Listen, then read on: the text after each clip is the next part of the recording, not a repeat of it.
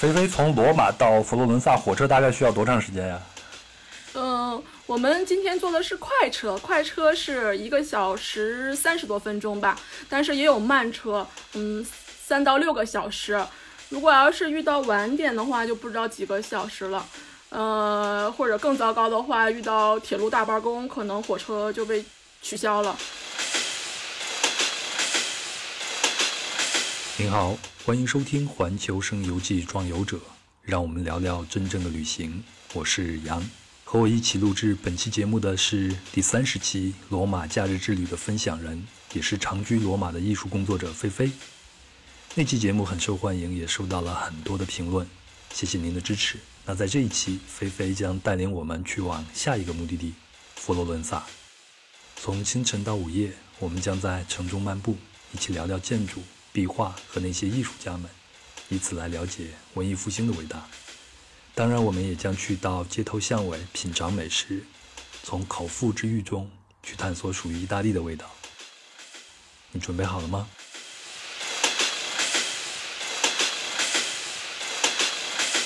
你看，我是二零一四年在欧洲旅行了两个月，那个时候呢，我就发现一个很有意思一个点。你像在国内，我们去火车站，甚至我们去地铁站，都要经历重重的安检。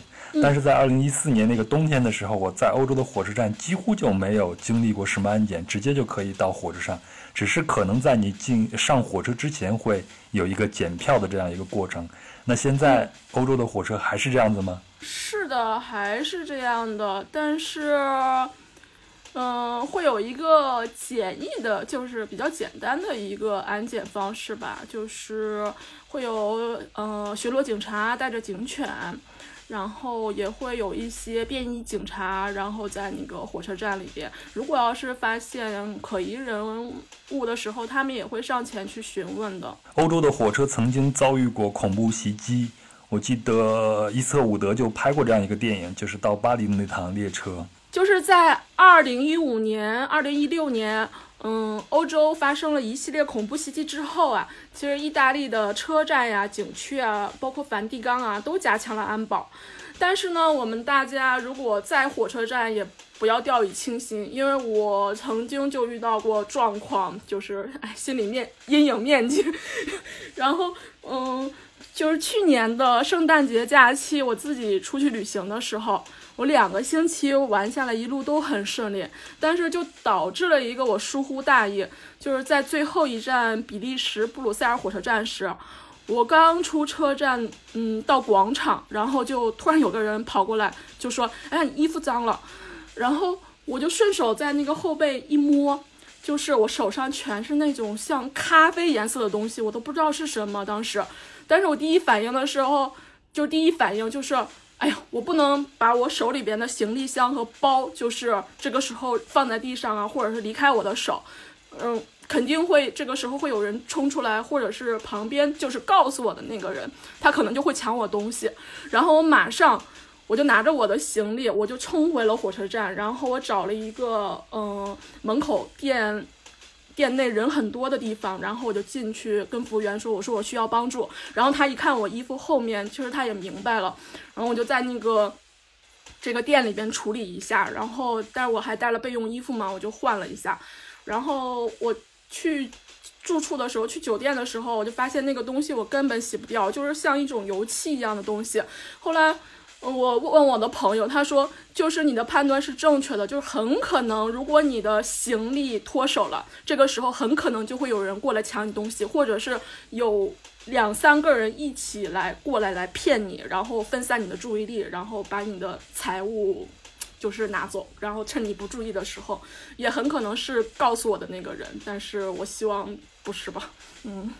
哎，我觉得一定是告诉你的那个人，他他们就是已经设计好了这个陷阱，是吧？因为之前我在去欧洲旅行的时候，包括我去南美洲旅行的时候，看一些攻略都会说，这是在欧洲非常盛行的一种骗局，就是火车站骗局。对，他们会告诉你身上，那或者是拿一杯咖啡泼在你身上，或者是会告诉你身上有鸟粪这样子。嗯。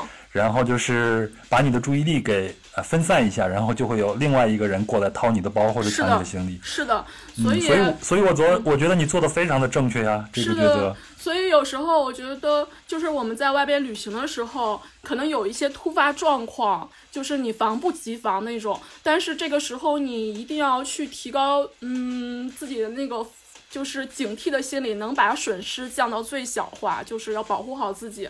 尤其出门的时候，人身安全、财务安全是最重要的。终归来说，在欧洲旅行的话，火车出行还是一个比较靠谱的一个方法。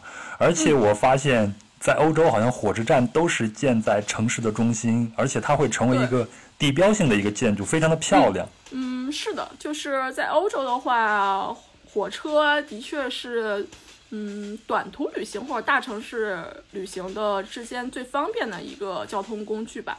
因为我知道世界上第一个现代意义上的火车站就是在英国诞生的，它应该是在一八三零年利物浦到曼彻斯特。所以后来的火车站，据说欧洲的火车站的建设都会受到一些英国的影响。我记得一个很有意思一个事例，就是在马来西亚的吉隆坡有个火车站，居然设计了防雪的顶棚。但是吉隆坡是热带，从来不会下雪。它它的原因就是因为英国人设计和建造了这个火车站。啊，那在意大利，在其他地方，你有没有发现一些非常有意思的，或者在建筑上、在设计上非常有特色的一些火车站呢？我个人理解，就是火车站也是一种城市文化。当然，火车，嗯，早期英国发明火车，然后火车也是作为欧洲最主要的交通方式之一。然后，这个火车的科技发展呢，也推动了社会的进步。这点我也可以从艺术角度去理解一下吧，就是比如说欧洲艺术家，嗯，他的油画作品里就会描绘很多火车站场景，然后我们也可以从一些影视作品也可以看到一些古老的火车站，而且火车站建的也非常有特点，嗯，还有在巴黎的奥赛美术馆就是原来巴黎的一个火车站改建成的。然后，意大利大城市火车站，我认为最美的是米兰，就是既保留了欧洲传统的巴洛克式建筑风格，然后内部场地也比较开阔。像佛伦萨、罗马这样的老城，它其实建火车站还是建在就是古遗址上面的，然后所以它的建筑规模受限，然后。嗯，有一点是欧洲的那个大多数火车站都是单向的，就是进站之后，然后线路就到头了，然后离开车辆离开的时候，火车要从车尾的方向嗯开出，这个也是和我们不太一样的。好，那我们接下来还是聊聊我们的目的地佛罗伦萨。你去过几次佛罗伦萨？我也记不清楚我几次来过多少次佛罗伦萨了。嗯，就是经常来看展览呀，参加一些活动啊，还有工作呀。有时候自己哎，突发奇想也坐火车跑过来散散心。然后，嗯，就是来了很多次吧，但是还喜欢，还是很喜欢这里。嗯，我也想不断的去了解这个城市。上次来是今年的春节，然后是为了工作，然后来佛罗伦萨给某奢侈品牌就是做中国春节的文化活动。因为我以前在国内是学中国传统艺术嘛，所以每年春节的时候就特别忙。嗯，今年春节有幸来到佛罗伦萨做一场活动，自己也是很开心的。对于艺术者来说，其实佛罗伦萨就是我们的朝圣之地呀。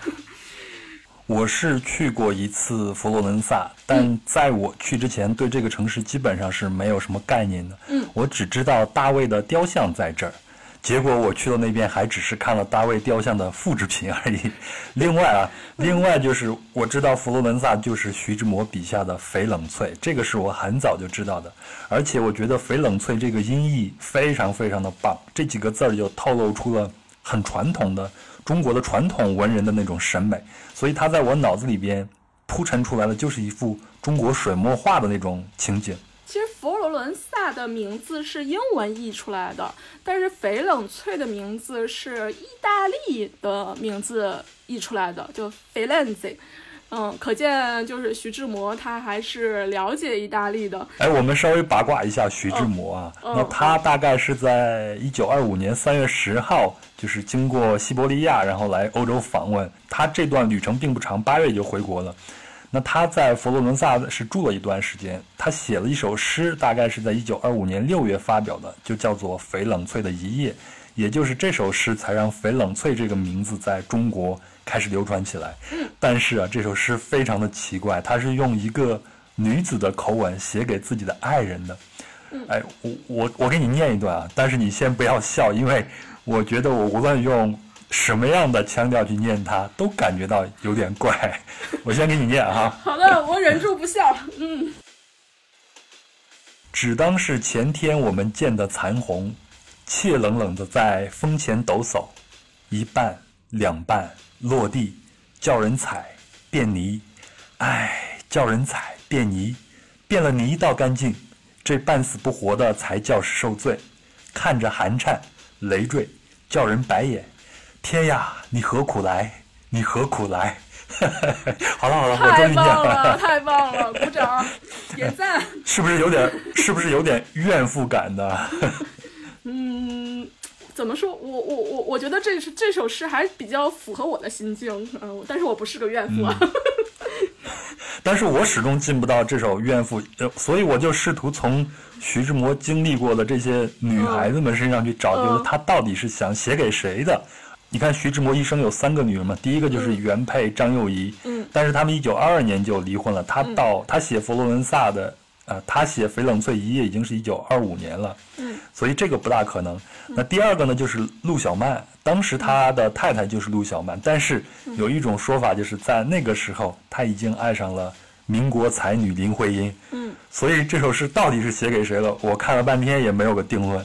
总之呢，翡冷翠这个名字就留下来，也成了一个我心目中觉得非常信达雅的一个翻译的经典了。那我们就带着这个疑问来逛一下佛罗伦萨吧。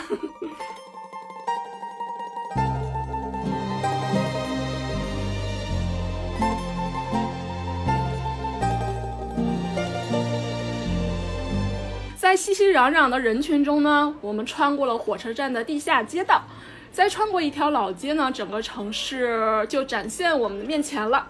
嗯，因为出发的比较早，所以呢，这个城市是新一天的开始。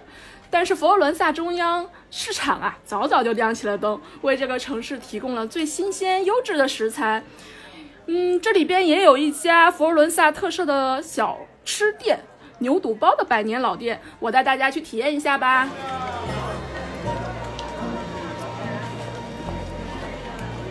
菲菲呢，这个中央市场我听说已经有一百年的历史了，它、呃有什么故事吗？是的，它已经有百年历史了。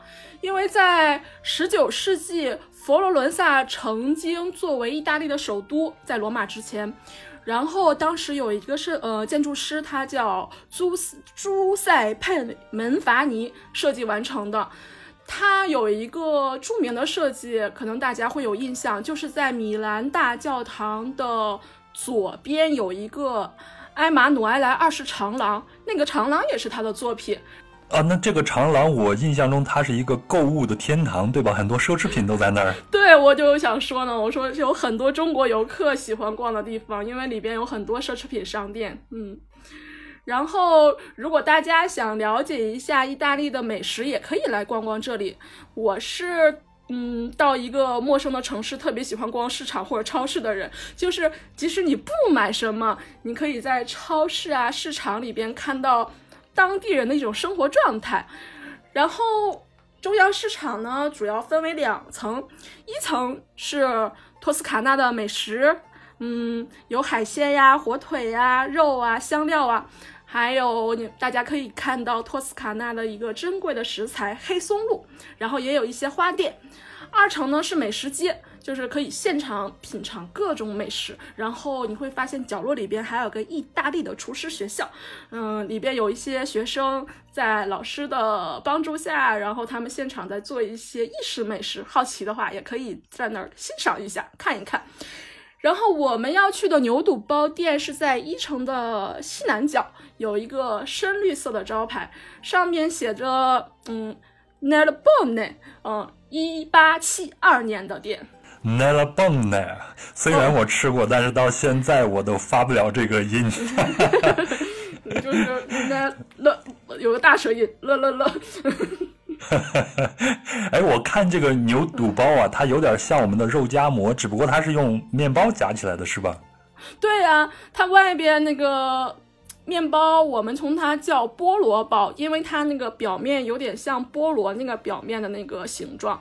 然后其实意大利人他们也可以用菠萝包去夹一些火腿啊、起司啊，有点像汉堡包的形状。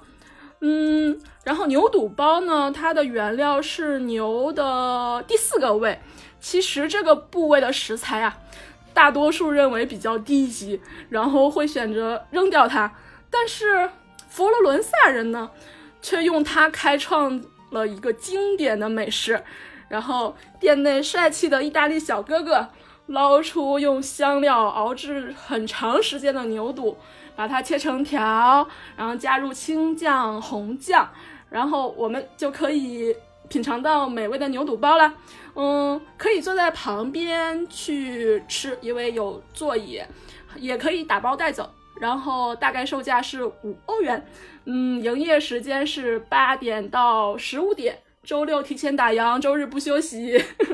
不过牛肚包嘛，就是佛罗伦萨的街头美食，嗯，所以呢，我们也可以在其他的店铺或者是街边的小餐车上也可以买到，嗯，大家自己选择喽。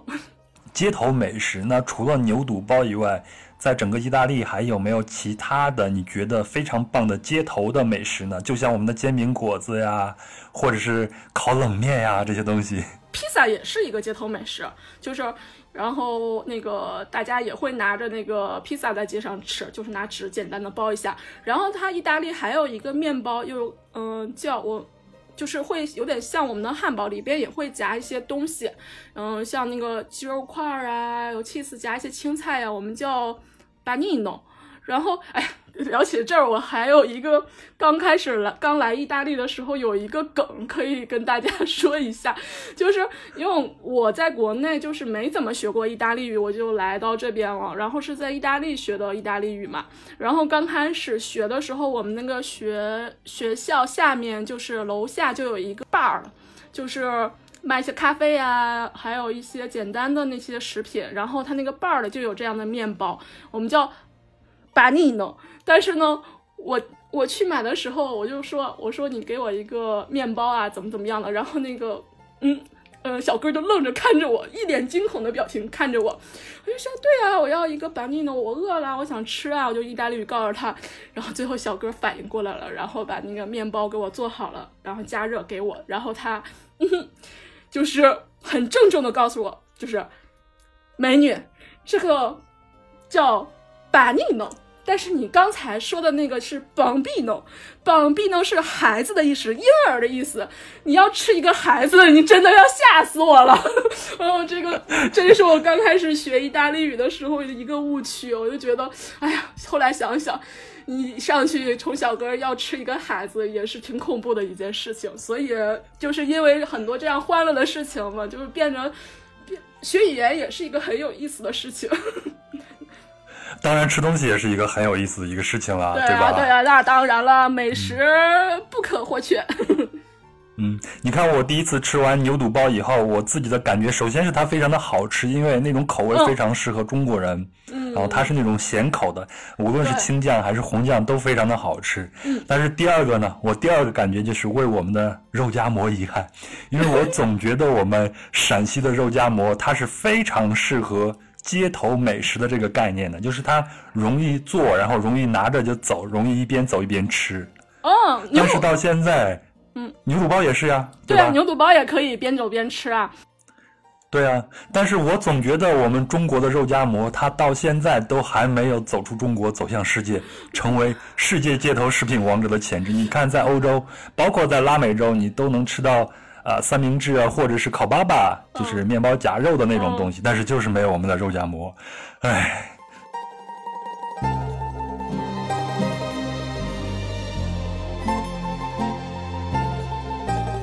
吃过了早餐呢，散步在佛罗伦萨古老的街道，商铺陆陆续续开始营业。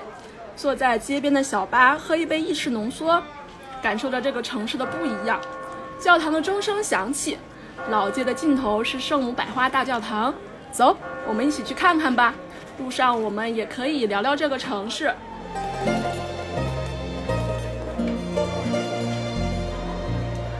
那佛罗伦萨它是怎么形成的呢？佛罗伦萨呢，最早建成于公元五九年，为了防止古罗马侵略，所以选择建在了山上，然后慢慢的转移到山下的阿诺河畔。它坐落在意大利的中部，是托斯卡纳大区的首府。那如果让你用几个关键词来形容佛罗伦萨的基因，你会用什么样的词呢？对于我。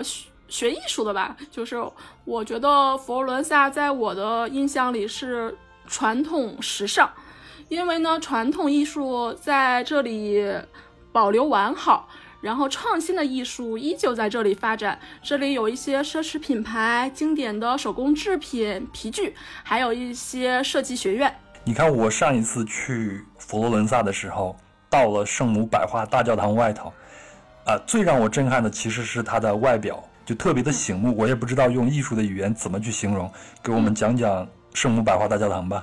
嗯，它的外观是由不同颜色的大理石构成的，嗯，色彩斑斓，是文艺复兴最有代表的建筑。然后关于嗯风格定义，其实很多人说它是哥特式，就是包括网上也会说说它是哥特式，但是它的主体建筑其早期设计的确属于哥特式。后面的大教堂穹顶，嗯，我们更喜欢叫它就是文艺复兴风格。嗯，主体建筑建于一二九六年，然后因为黑死病爆发呢停工了，是一个没有顶的教堂，就通透朝天。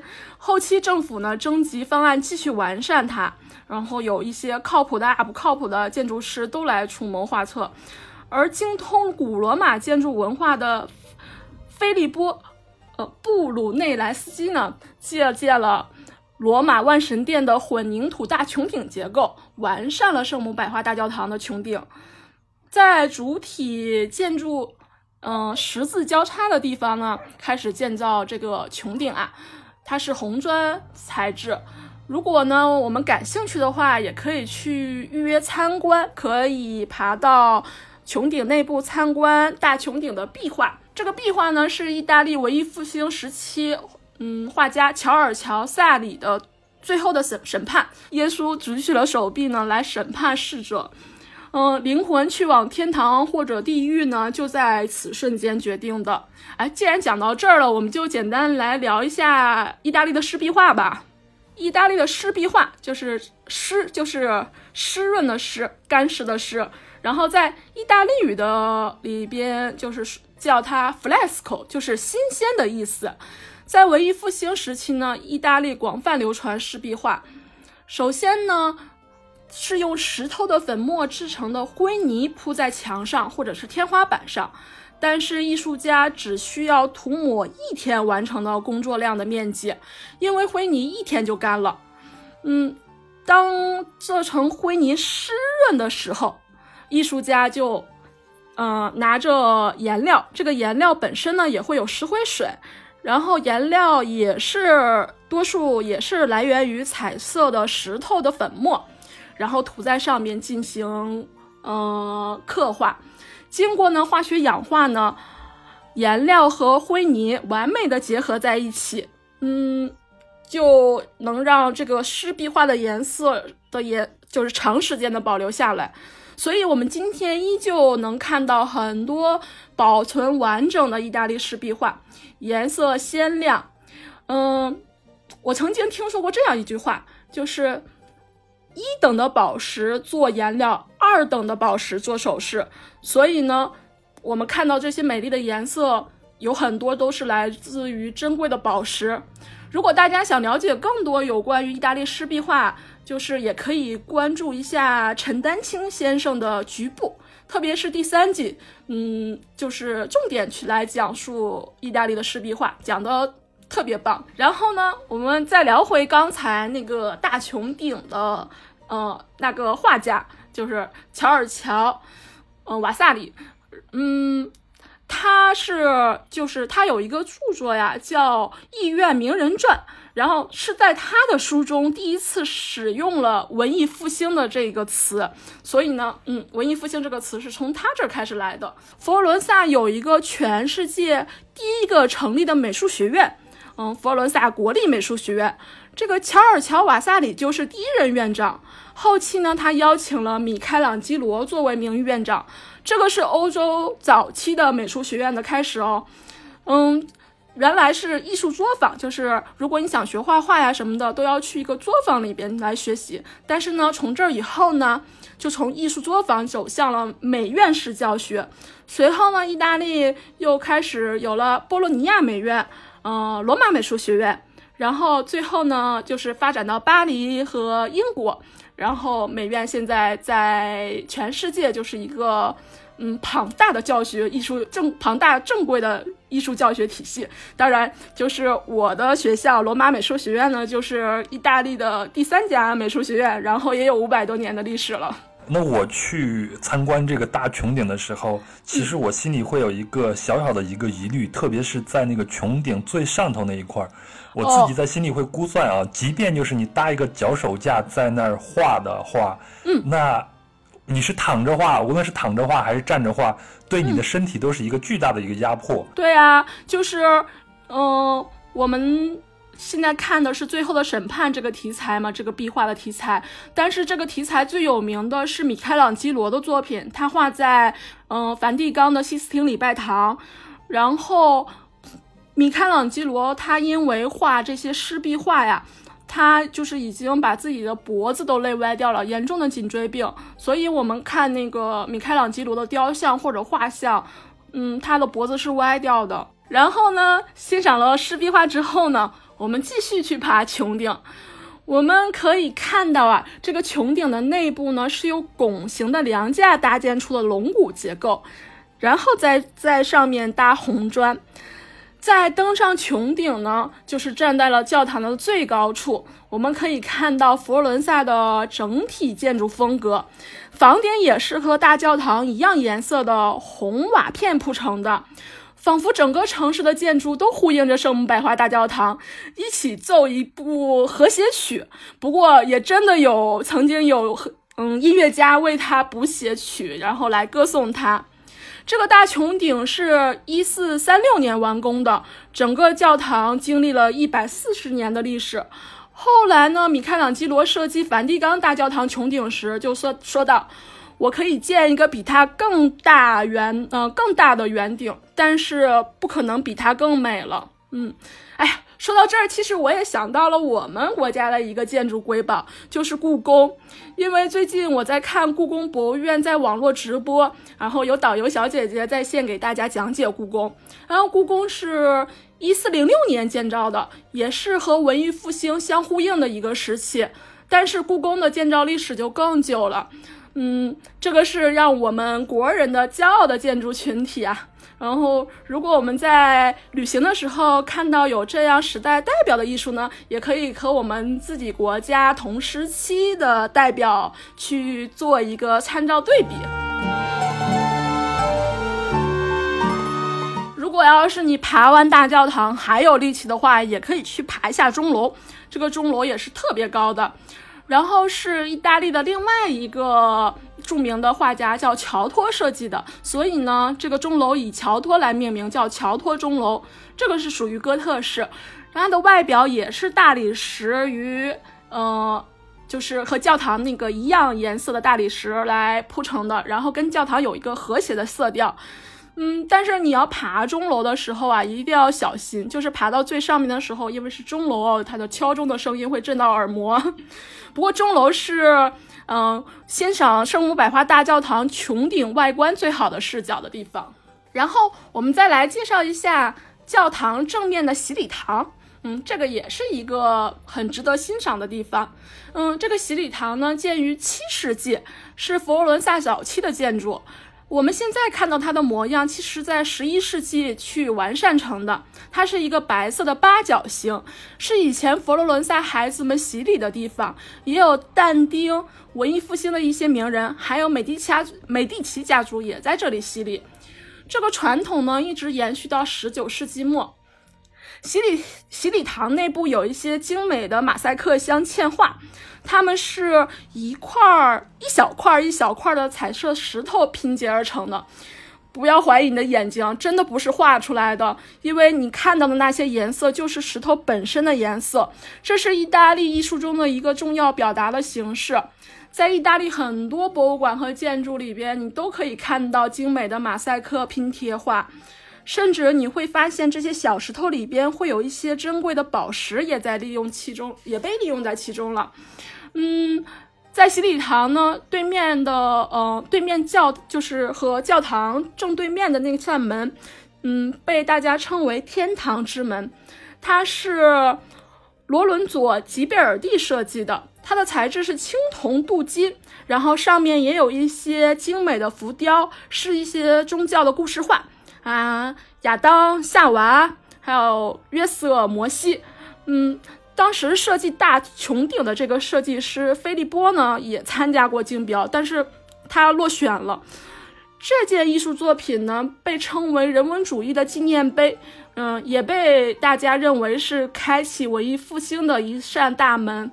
然后，近代有个雕塑家，呃，罗丹，他有一部作品叫《地狱之门》。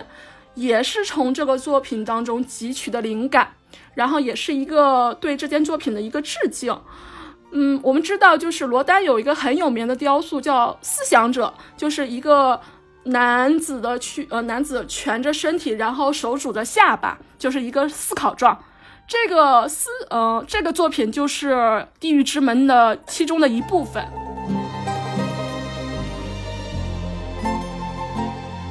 您好谢谢您能陪伴壮游者一起踏上旅途。如果您喜欢本期的节目，请您顺手转发给身边的朋友，也欢迎在喜马拉雅 FM 和云听 APP 里订阅、收听和评论，写下您的建议和想法。如果您使用苹果播客客户端，请您给装游者打个五星，也顺手写条评论，这就是对我的劳动的最好的回报。也可以添加微信幺三四三六九二九九五二，申请加入装游者听众群来讨论。另外，本期节目讲了很多佛罗伦萨的建筑绘画的细节，相关图片将在公众号“壮游者”里呈现，请您微信搜索“壮游者”并关注。好了，我们继续旅行吧。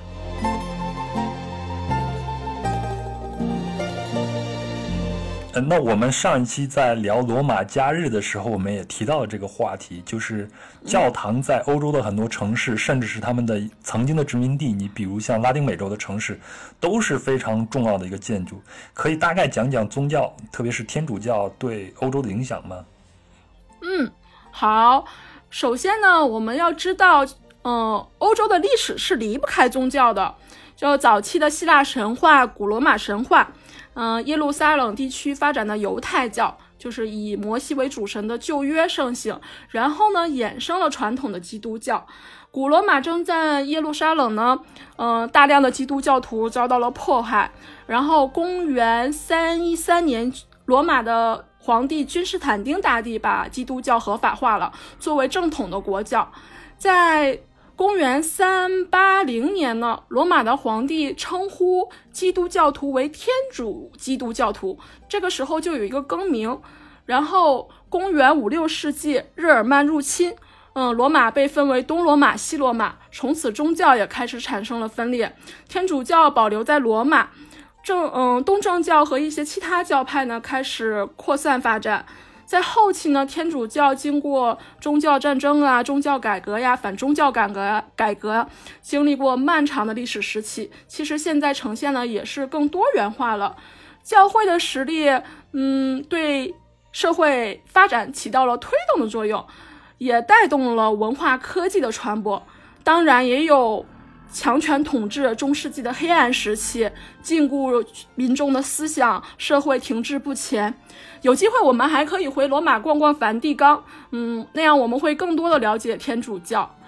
嗯，我们会发现啊，在欧洲很多经典的建筑都是古庙、教堂，神庙是最早期的建筑。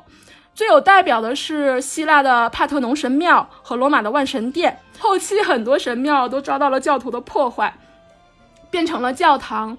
然后在这些宗教呢，建筑呢也是为了教义的传播嘛，嗯，创造人们心目中一个美好的神的形象，嗯，造成崇偶拜崇呃偶像崇拜，然后与观者产生共鸣，也是体现教会的实力。就像我们来到欧洲旅行去逛教堂，也会被里边的建筑艺术作品所震撼。今天其实我们的视觉是挑剔的，因为我们看过太多的科呃现代科技了。嗯，古人更多是以传统的视觉，嗯，绘画呀、雕塑啊等方面去传授教义。其实这一点跟我们中国的传统宗教那个古迹也是很相像的。如果你来到这里，即使有着文化差异、信仰不同，其实我们可以把它当成艺术品来观赏。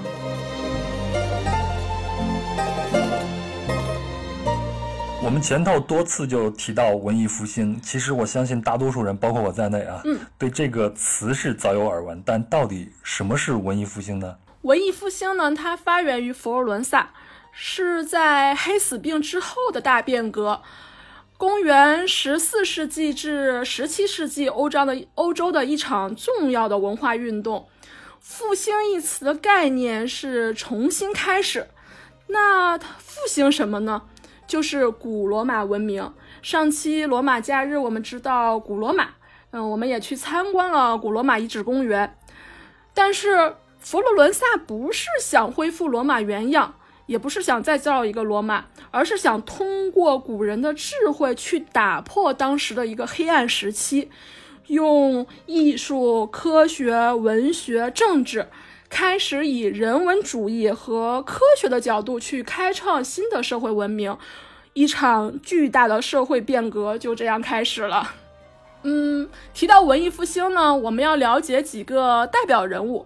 首先，我们要了解文艺复兴先驱人物但丁和他的著作《神曲》，被誉为中世纪欧洲最伟大的诗人，也是意大利语之父。他出生在呢佛罗伦萨一个没落的贵族家庭，当时呢社会强权统治，但是正但丁没有向权力低头，而是被流放在外。主要居住在意大利其他城市，也有记载他曾去过巴黎。为了排解思乡之情，他将一生中的恩人、仇人、单恋的恋人等都写出写到了这部神曲中。这部神曲也成为了意大利人呃意大利语的嗯奠基石。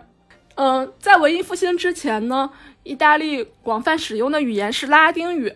嗯，如果你最近看过一部很火的电视剧，嗯，《我的天才女友》，或者是之前大家很喜欢的电影《西西里美丽的传说》，你会发现故事中的主角小时候都学过拉丁语。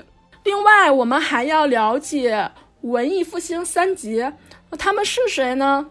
首先出场的是米开朗基罗，他的成名呢要感谢美第奇家族，他们的关系是伯乐与千里马。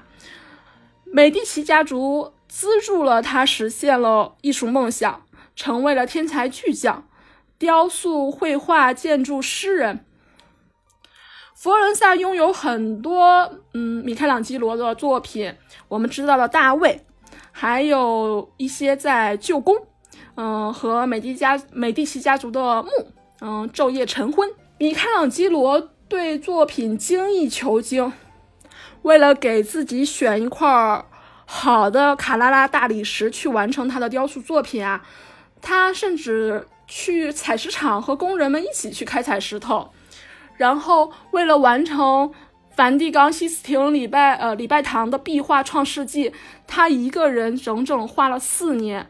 他去世在罗马，当时罗马在建造他设计的梵蒂冈大教堂的穹顶，但是很可惜。他没有看到最后建好的模样。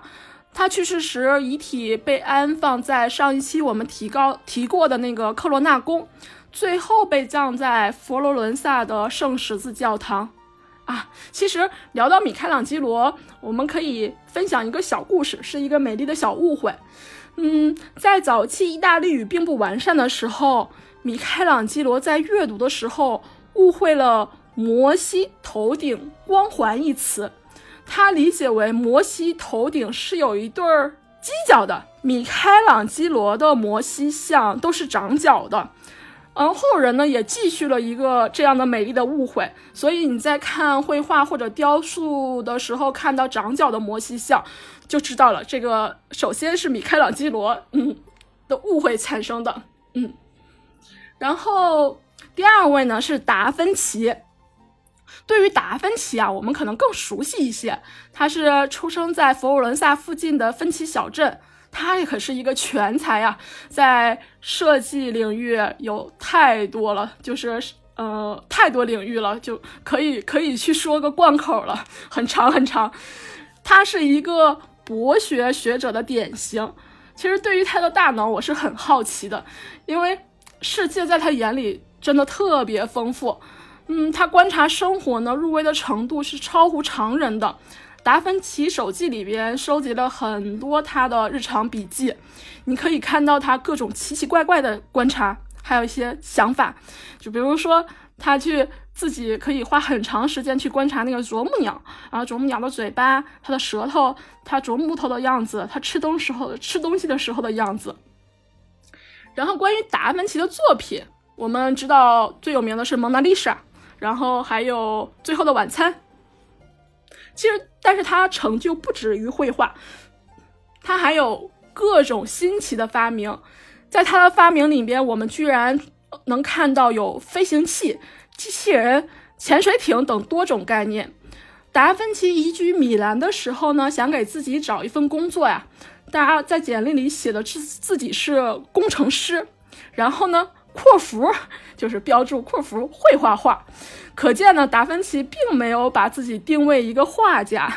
嗯，后来呢，米兰被法国占领，然后法国国王邀请达芬奇去法国，于是呢，达芬奇带着他未完成的作品《蒙娜丽莎》去了法国，直到他去世，他一直生活在法国。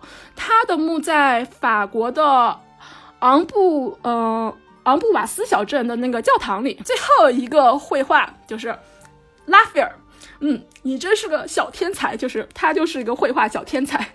他的父亲呢是一个宫廷画家，在父亲的感染下呢，他也是特别喜欢画画的。移居到佛罗伦萨之后呢，受到文艺复兴的浪潮啊，然后膜拜前两位大神，嗯，开始吸取精华来完善自己的。风格，然后作品也逐渐走向成熟。拉斐尔的英俊外表与才华横溢啊，嗯，他的地位直升。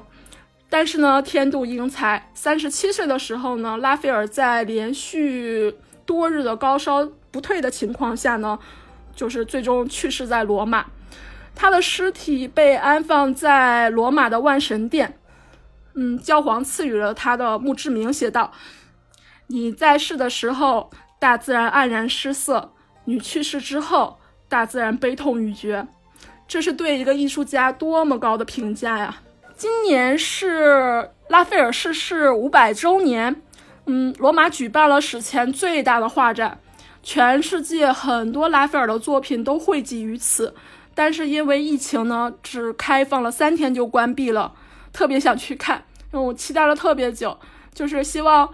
生活恢复正常之后，我要好好去膜拜他一下。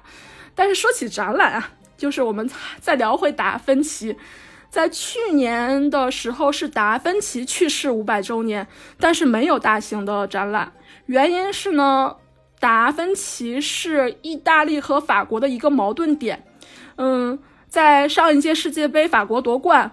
就是宣传图片里边，庆祝宣传图片里边就有一个蒙娜丽莎穿着法国国足的队服那张宣传图片，然后遭到了意大利人民强烈的反对，因为本来达芬奇就是意大利人啊，蒙娜丽莎也是意大利的人啊，就是意大利的贵妇嘛，然后你穿上法国队的队服，就是上一次世界杯，本来意大利就没进小组赛，已经很糟心了，就是这样的宣传就让他们更添堵了。像达芬奇这样的人，放在现在就是我们所称的斜杠青年呀。嗯，真的是多个斜杠青年。再说就是文艺复兴，嗯，他的那个时代也是改变了人们就是对生活的一种观察方式，就像达芬奇，他就是一个典型的代表，就是。然后他们的这种思想影响了别呃大家，然后大家去改变了这种方式，然后就又对社会啊，对这个群体啊，会有一个更新的认识。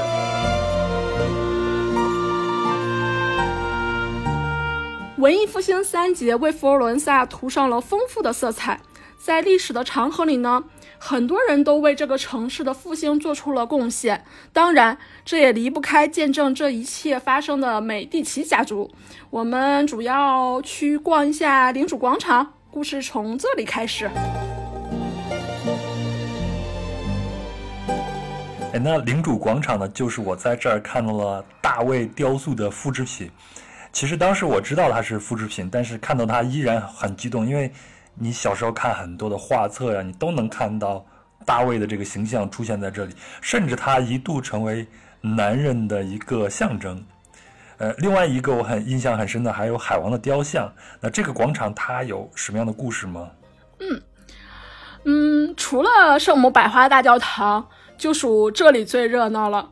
其实领主广场呢是一个露天博物馆，它坐落在市中心广场，呃，它是坐落在市中心的广场。是一个 L 型，得名于这里的建筑旧宫。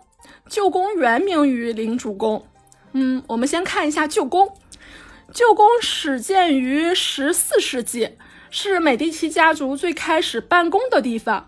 里边也有一些经典的湿壁画和米开朗基罗的雕塑。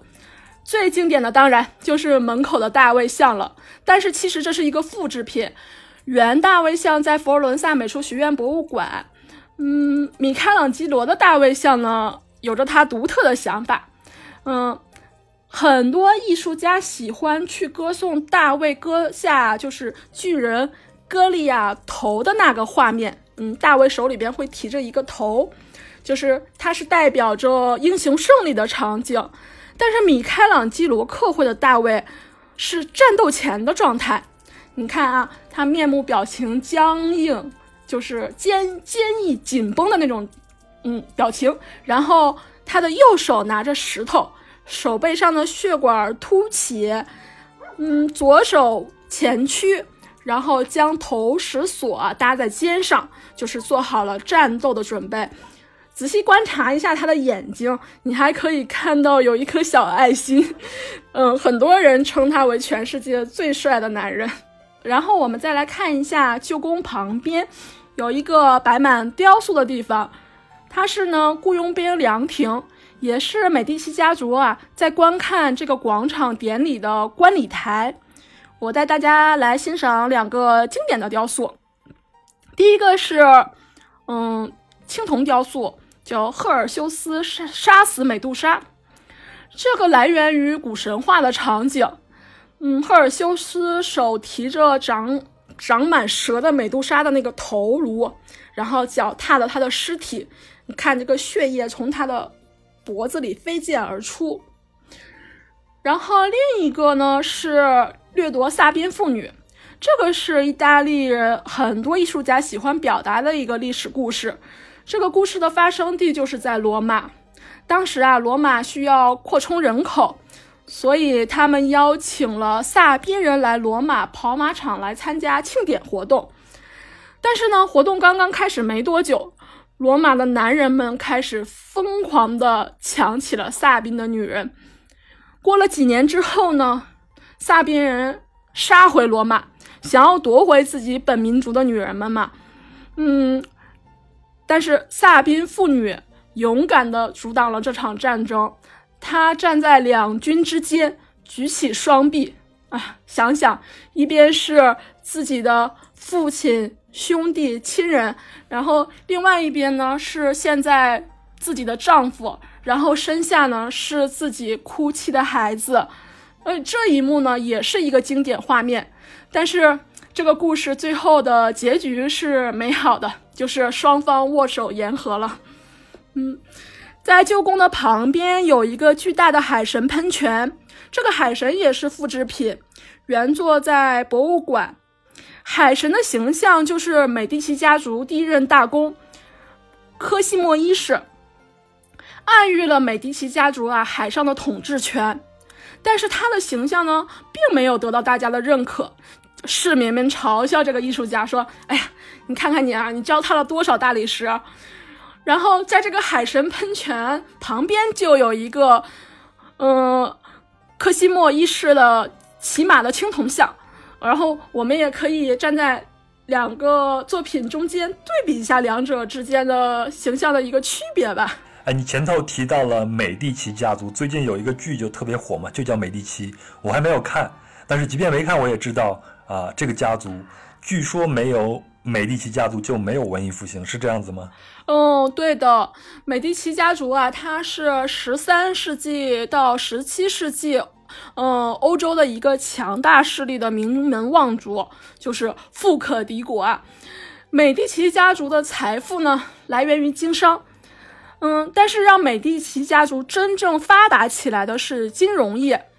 当时美第奇银行是欧洲最大的银行，嗯，因此呢，他们跻身于政治、宗教，逐渐的走向了欧洲社会的上流。这个家族曾经出现过四个教宗、三个法国皇后啊。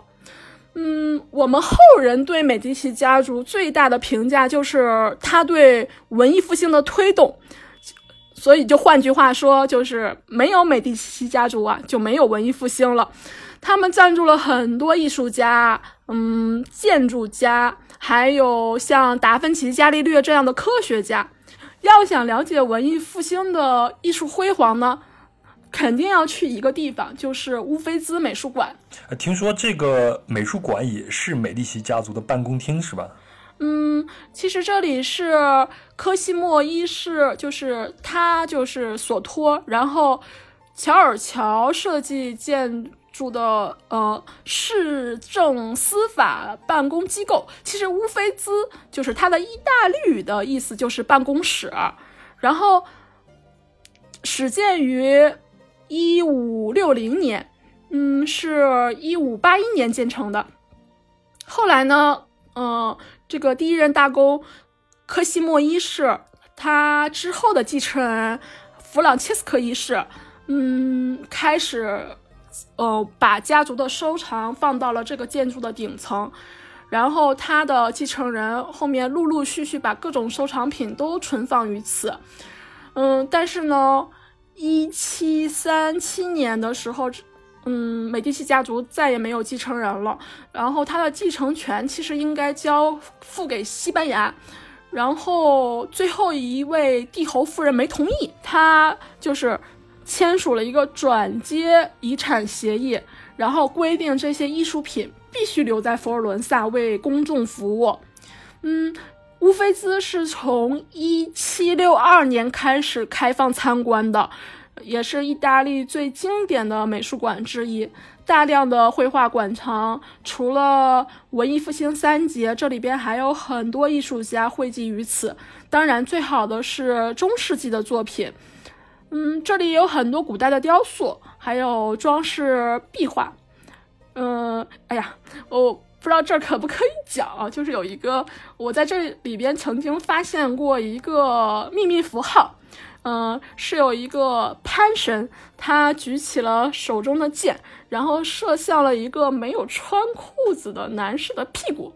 然后我拍了这个照片，我就当时觉得很有意思，我也不知道他到底讲的什么。然后就是一一个意大利的朋友给我讲了属于一个意大利的秘密，就是如果在意大利男士之间就是聊天的时候，什么跟你聊到什么丘比特呀，还有他手中的剑呀，然后如果你是男士的话，你就小心了，就是这可能是同性恋的街头暗示。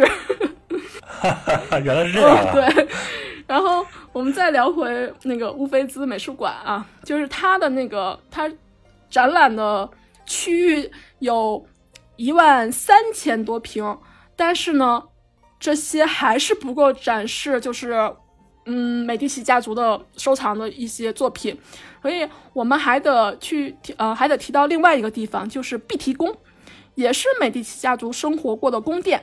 然后还有一个就是在这宫殿啊这一片区域，还有一个大花园，叫波波里花园。这个花园呢山坡上可以看到托斯卡纳的田园风光。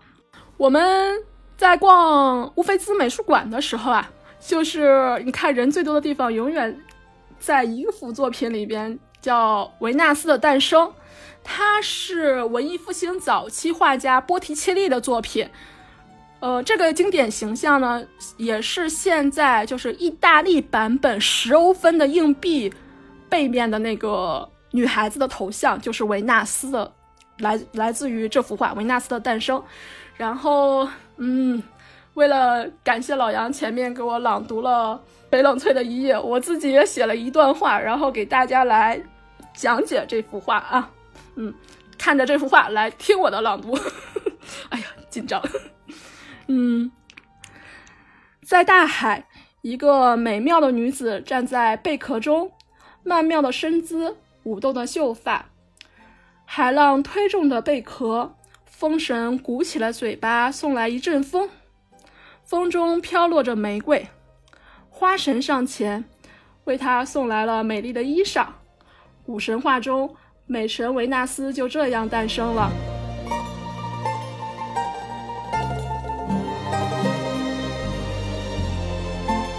说起佛罗伦萨呢，其实我永远忘不了落日时的金黄色。现在太阳即将下山，这时候去米开朗基罗广场可以欣赏到最美的日落。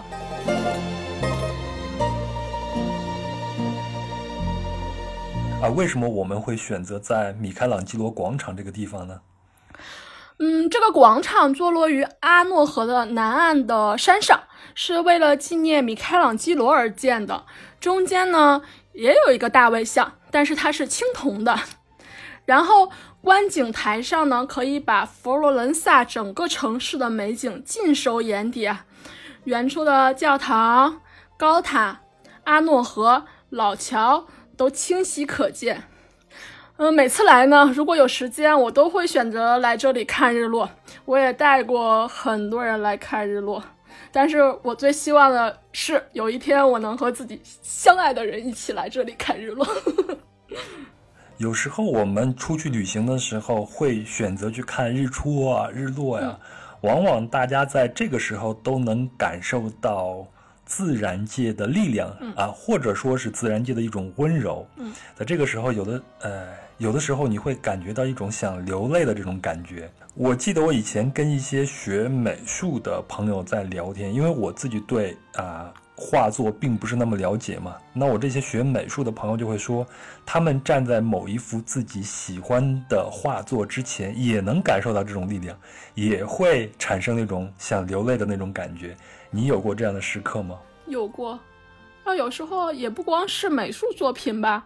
有时候像我们听音乐呀，嗯，或者是看电影啊，其实我们都会有这样的感触。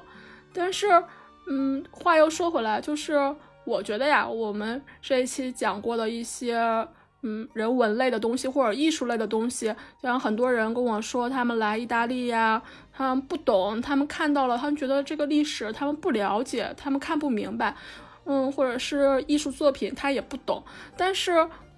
我觉得就是每个人的欣赏方式都是不一样的，或者你的感触也是不一样的。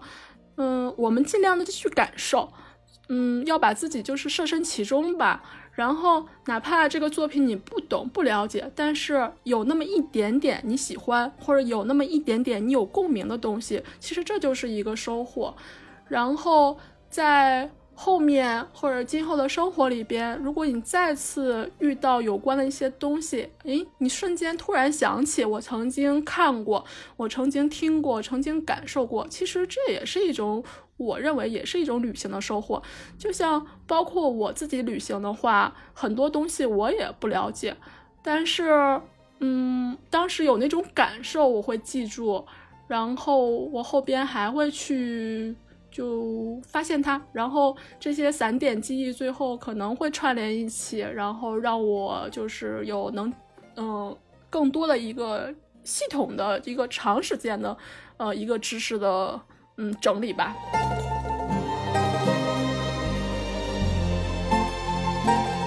夜幕降临，华灯初上，阿诺河的河畔呢，灯光和老桥的倒影相互辉映，河里呢偶尔有小船经过，老街仿佛更热闹了。城市的老广场的街头艺人奏起了美妙的音乐，餐厅里的食物的味道飘满了老街。一份佛罗伦萨的剔骨牛排可以大饱口福，然后我们边吃边聊吧。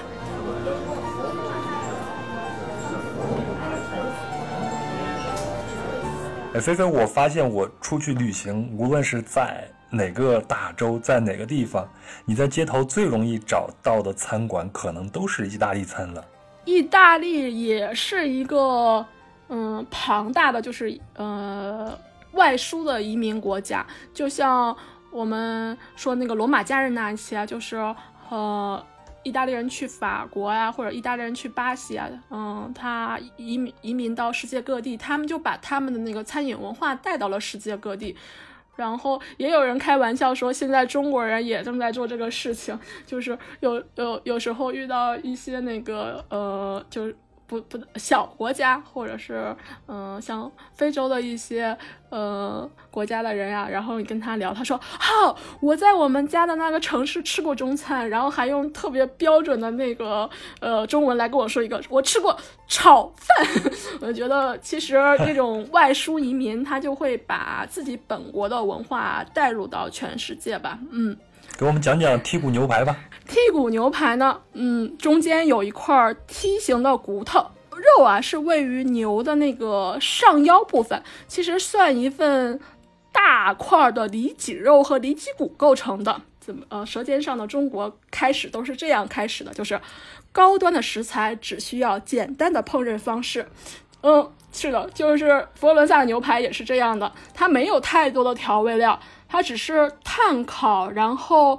外边烤的焦一些，为了锁住里边的肉汁，然后我们那个厨师就是小哥哥以那个撒盐哥的手势来上面撒一些粗盐，然后我们自己还可以挤一些柠檬汁，嗯，挤在上面。还有呢，就是如果你能接受的话，你也可以在那个牛排馆点一份生牛排，可以吃一下。我我吃过一次，也是很奇特的体验。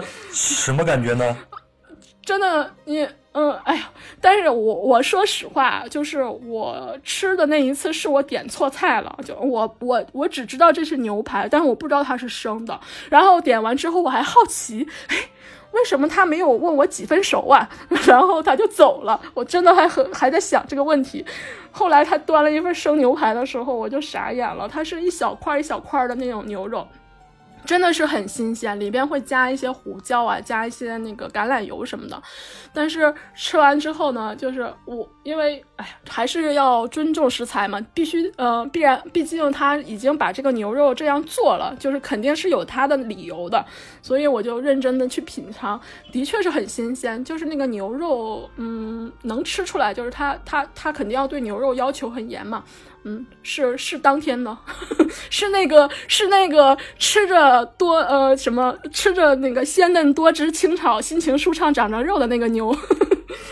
吃牛排的话，一定要配点酒的吧？给我们讲讲意大利的酒吧。对，菲菲经常说到，牛排配红酒，好运天天有。那么这么美味的牛排，肯定不能缺了酒啊。就是红酒，这什么广告语啊？这个是我发明的广告语啊，大家不要信啊。然后这个红酒吧，嗯，其实它是我生活的必需品，快乐的小源泉。然后老杨，您喜欢喝红酒吗？我喜欢喝呀，因为我现在比较喜欢喝新世界的，也就是智利、阿根廷那边的。哎，顺便跟你说一下，阿根廷有大量的意大利移民，所以他们那边吃牛排呀、喝酒啊。嗯。这种这种方式可能跟意大利是差不多的。嗯嗯，这也是一个文化外输。嗯，如果要是喜欢喝红酒呢，就是一定要来托斯卡纳来尝一下意大利的传统红酒，因为在托斯卡纳很多酒庄啊都保留了传统的酿酒工艺，然后这里的气候和土质也适宜葡萄生长。嗯，老杨，你知道欧洲出现的神就是那种最高频率的神是什么神吗？难道是雷神吗？是不是？酒神。对了，酒神啊，酒神巴库斯，可见就是欧洲的人是多么热爱他们的酒文化呀。他那个酒神，他的形象是。他头上会有那个葡萄的那个叶的藤蔓，就是盘在头上一个花冠的形状，然后手里边嗯会提着一串葡萄，然后拿一个酒杯，就是那个就是酒神巴库斯。我们前头也提到那个黑死病嘛，那在黑死病是在十四世纪的四五十年代啊大爆发的，所以对整个欧洲来说是一个极悲惨的时期，大概是从十一三四七年到一三五三年，它席卷了整个欧洲。然后大概是夺走了两千五百万欧洲人的性命，应该是占当时欧洲总人口的三分之一了。嗯，所以在那个时期呢，就是大家普遍会认为水是不干净的，所以认为酒是干净的。所以据说是啊，黑死病大爆发以后，红酒文化以及葡萄酒的文化就大大的开始流行于欧洲了。红酒在意大利呢，已经有三千多年的历史了。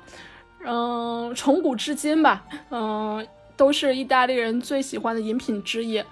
然后传统的红酒啊，就是以前古人喝红酒呢，他要在上面撒一些气死和那个鲜花，然后还有水啊什么的，然后一起来饮用。当然，嗯，意大利还有很多的酒，像白葡萄酒啊，还有他们的气泡酒也不错，然后大家也可以尝一下。然后。老杨，你知道在意大利喝酒干杯怎么说吗？呃，我知道西班牙人是怎么说 “salud”，但是在意大利是怎么说呢？啊很像很像的，就是我们平时啊，要是说的话，简单一点就是“亲亲”，然后但后面加个 “salud”。那老杨，我们来干杯吧，亲亲，亲亲，salud。嗯。如果呢，我们还想更多的了解托斯卡纳，也可以去逛一逛小镇，也是个不错的不错的选择吧。嗯，比如说去比萨推推斜塔呀，然后去圣吉米亚诺去看看托斯卡纳的田园风光，还有西耶纳卢卡等地。然后也有书啊、电影啊，嗯，像托斯卡纳的艳阳下。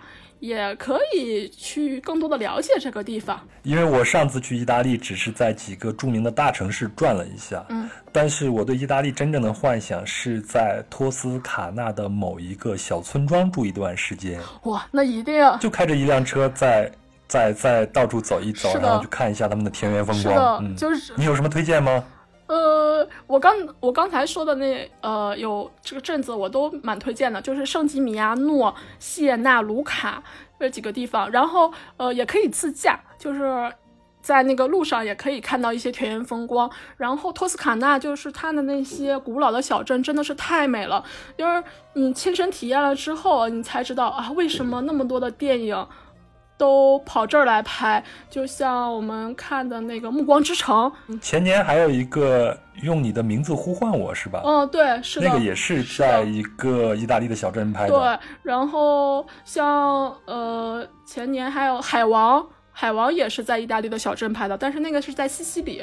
它因为它呃，意大利的小镇吧，就是它还是有一个文化积淀的。然后也是像我们说的那个佛罗伦萨老建筑，它不会去建太多的新建筑。小镇古镇是在山上，如果要是你要建新房子啊，或者新的社区啊什么的，它会在山下，因为和那个佛罗伦萨一样嘛，就是以前它。经常打仗征战，所以他为了防止其他人来进攻啊、攻打他们、侵略他们，所以他们都把小镇建在山上。然后他还是保留了传统的那种小镇的那种嗯建筑模式。聊到托斯卡纳呢，其实还有一个地方我们也可以去了解一下。嗯，托斯卡纳有一个意大利华人最多的城市，叫普拉托。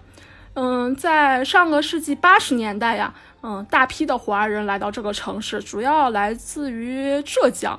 然后现统计呢，这个城市，嗯，约四万五千人，就是华人在这边生活。现在，然后主要他们做一些服装加工和其他加工。说到这个普拉托，最近他还是在呃中文的媒体上火了一阵，就是因为。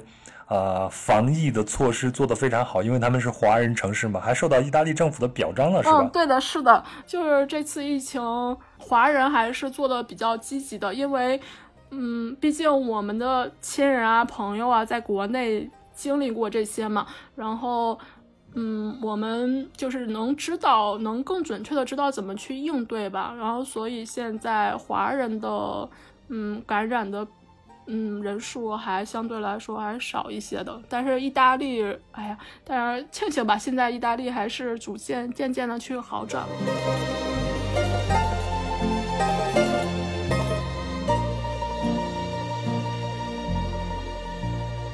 以上就是本期的内容，感谢菲菲的分享，也谢谢您的聆听。如果您喜欢本期的节目，请您顺手转发给身边的朋友。也欢迎在喜马拉雅 FM 和云听 APP 里订阅、收听和评论，写下您的建议和想法。如果您使用苹果播客客户端，请您给壮游者打个五星，也顺手写条评论，这就是对我的劳动的最好的回报。当然，也欢迎您添加微信幺三四三六九二九九五二，申请加入壮游者的听众群来讨论。另外，本期的相关内容将在公众号“壮游者”里呈现，请您微信搜索“壮游者”并关注。最后还送给您一个彩蛋，请听到最后哦。好了，咱们下期见。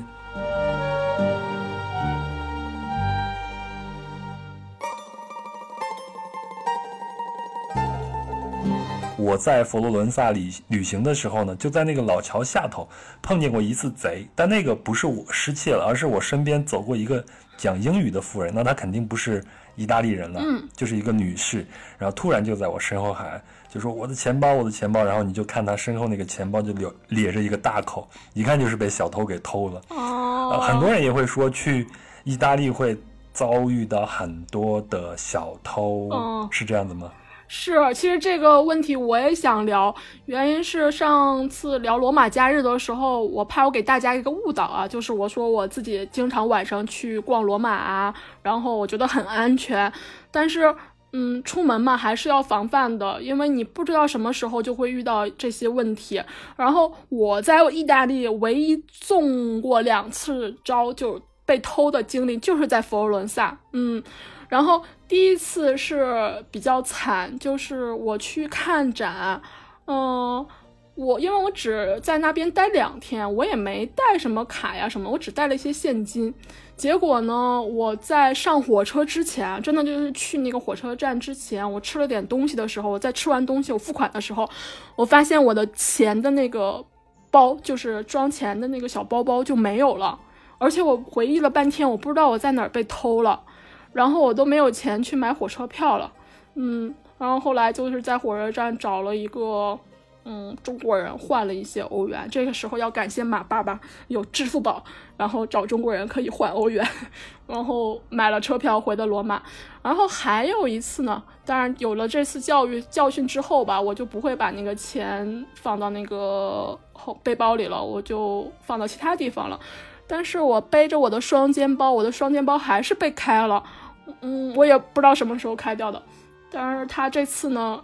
肯定没偷到钱，但他把我的化妆包给偷走了。